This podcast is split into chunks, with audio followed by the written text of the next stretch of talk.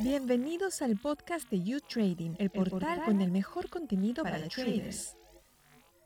El aumento generalizado de los precios de los bienes y servicios, es decir, la inflación, nuevamente acecha el mundo. Sobre todo está haciendo mella en los países en desarrollo, como los latinoamericanos. Buenos días y bienvenidos a un nuevo episodio de la esquina del trader. Soy Oscar Granados y hoy vamos a hablar de la inflación latinoamericana que está en sus niveles más elevados de los últimos 15 años.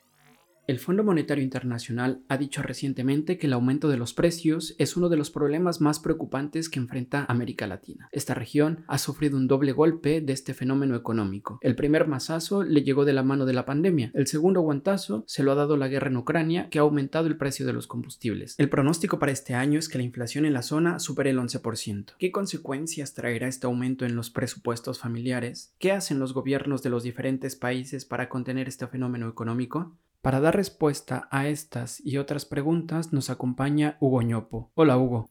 Hola Oscar, muchas gracias por esta invitación. Hugo Ñopo es economista del Centro de Estudios Grupo de Análisis para el Desarrollo. Hugo, para empezar, ¿cuál es la situación o cuál era la situación de los países de la zona antes de la pandemia en términos inflacionarios? Podríamos pensar en lo inmediatamente antes de la pandemia, pero también podríamos pensar en que históricamente nuestra región ha sido... Eh, Em, siempre golpeada por procesos inflacionarios. En más de uno de nuestros países tenemos todavía recuerdos de inflaciones que sucedieron en la década de los 70, en la década de los 80, en los 2000. Entonces, de una u otra forma, nuestros países están alerta a los periodos inflacionarios, están alerta al alza de los precios y eso es muy importante, Oscar, porque la inflación, así como es un fenómeno monetario, así como es un fenómeno macro que se ajusta con herramientas y técnicas macro, también es un fenómeno conductual. También es un fenómeno que tiene que ver con la manera en que los seres humanos, los hogares, reaccionamos frente a los cambios en los precios. Y esto, quiero enfatizar cuán importante es, porque las expectativas inflacionarias terminan muchas veces siendo profecías autocumplidas y esos son los riesgos que hay que prestar atención. Pero déjame retroceder y volver a tu pregunta. ¿En qué situación estábamos? Estábamos en una situación en la que de una u otra manera habíamos, entre comillas, controlado al monstruo de la inflación salvo un par de excepciones, como digamos Argentina, Venezuela especialmente, en la mayoría de nuestros países la inflación no se venía disparando, no teníamos eventos de inflación severa o hiperinflación hace buen tiempo. Y hoy esas sombras pueden estar acechando si es que no hacemos las cosas correctamente. Descartando a Argentina y a Venezuela, Hugo, como bien mencionas, podríamos decir que la inflación estaba contenida en la mayoría de los países de la región. Sí, y los famosos fundamentos macroeconómicos, la estabilidad macroeconómica, la, el, el, ajuste fiscal de las cuentas macro, venía bien. Varios de nuestros países inclusive tenían una calificación de su deuda bastante buena en los mercados internacionales. Y esta es una señal de cuán sólidas estaban las condiciones macro en nuestros países. Eh, obviamente las situaciones no eran perfectas, no son perfectas, pero estaban bastante bien.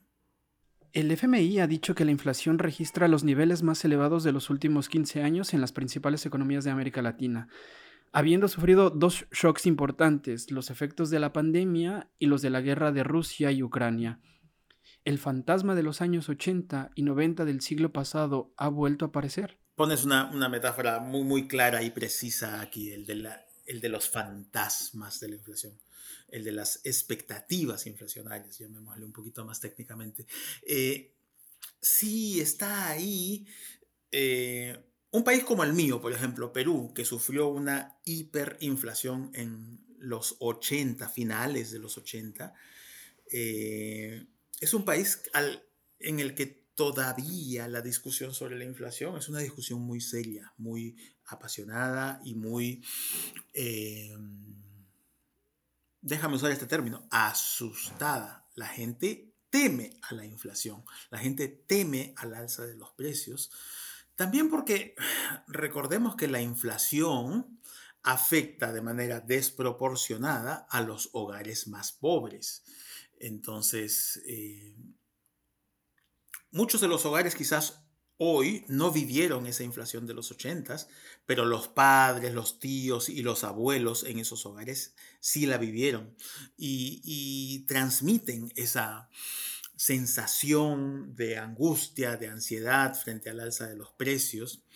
Y en el caso de el alza de los precios que estamos viendo ahora, recordemos que uno de los motores de esta alza de precios tiene que ver con los precios de los alimentos, justamente aquello que más, em, que mayor proporción representa en los presupuestos de los hogares particularmente pobres, ¿no? Entonces, si es que el rubro que más sube es el de los alimentos, pues los pobres prestan más atención. Y es lo que viene sucediendo.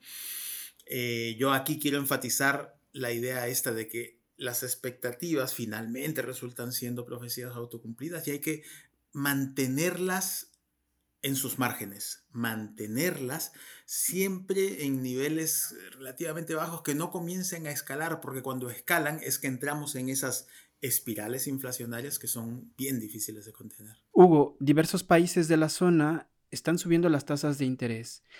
¿Esto cómo podría beneficiar a reducir la inflación? Aumentar la tasa de interés es aumentar el precio del dinero en el tiempo. Eh, en las economías desarrolladas, esta es una herramienta que se utiliza muchísimo para que eh, el dinero pare de seguir moviéndose tanto y entonces los precios paren de seguir creciendo tanto, pero es una herramienta con relativa efectividad en economías desarrolladas. Cuando las economías eh, son tan informales como las nuestras, como las nuestras, o tienen una inclusión financiera tan baja como las nuestras, ya la efectividad de herramientas como esta son limitadas. No necesariamente todo lo que se decrete desde un banco central para el segmento más formal, modernizado y desarrollado de la economía, llega a los segmentos más informales y oscuros de la, economía. Ahí tenemos unos serios límites. Esto, tanto para políticas monetarias como la que acabas de denunciar de la tasa de interés, como algunas otras políticas de apoyo y subsidios. Eh, varios de nuestros países han intentado hacer reducciones de los impuestos, por ejemplo, para los, para los alimentos. Y aquí lo mismo, si bien estrategias como esta pueden tener ciertos impactos en economías desarrolladas, en economías informales como la nuestra, los impactos son muy limitados. Hugo, estamos lejos de ver escenas de hiperinflación en la zona como los que mencionabas en los años 80, en los años 90. Es difícil predecir, Oscar. Es difícil tener la bola de cristal para saber qué es lo que va a suceder. Y nuevamente quiero insistir, porque esto depende tanto de instrumentos técnicos como de instrumentos que tienen que ver con el comportamiento colectivo de la sociedad, que es muy complejo y nuevamente difícil de predecir. Ojalá no lleguemos a esas hiperinflaciones. Ya sabemos de sus impactos perniciosos, especialmente en los pobres. Eh, no, no, no, me atrevo a, a, aventurar una probabilidad de que eso ocurra en tal o cual país, no sabría decírtelo. Ojalá no suceda. ¿Qué nos espera para el cierre de este año? Una mayor inflación implica también una mayor pobreza. ¿Veremos mucho más pobres en la región? Claramente, Oscar, y ese es uno de los grandes problemas, porque dentro de todo, los hogares pudientes tienen diversas estrategias para guarecerse frente al riesgo de una inflación. Los hogares pobres no. Los hogares pobres viven en el día a día. Entonces, si el precio de un insumo, de un alimento aumenta en un día, ellos simplemente pues tienen que pagar aquel precio porque de otra manera se quedan sin comer, ¿no? Entonces eh, la inflación afecta particularmente de manera más severa a los hogares pobres. Eh, entonces, sí, lamentablemente deberíamos esperar un aumento en la pobreza monetaria de, de varios de nuestros países y quizás también aumentos en las pobrezas multidimensionales, las maneras más multidimensionales que tenemos de medir la pobreza en, en, el mundo lamentablemente. Y aquí es donde lo que toca por parte de los gobiernos es tratar de pensar en estrategias integrales de apoyo a esos hogares más pobres especialmente, donde se puede pensar en reducciones a los impuestos, como ya mencioné, con su limitada efectividad, pero subsidios más directos, focalizados a esos hogares en forma monetaria, pero también en forma de eh, canastas de alimentos, eh, redes de protección social, comedores populares. Hay que pensar en múltiples estrategias. Hugo, muchísimas gracias por el tiempo. Es un gusto, Oscar, un placer.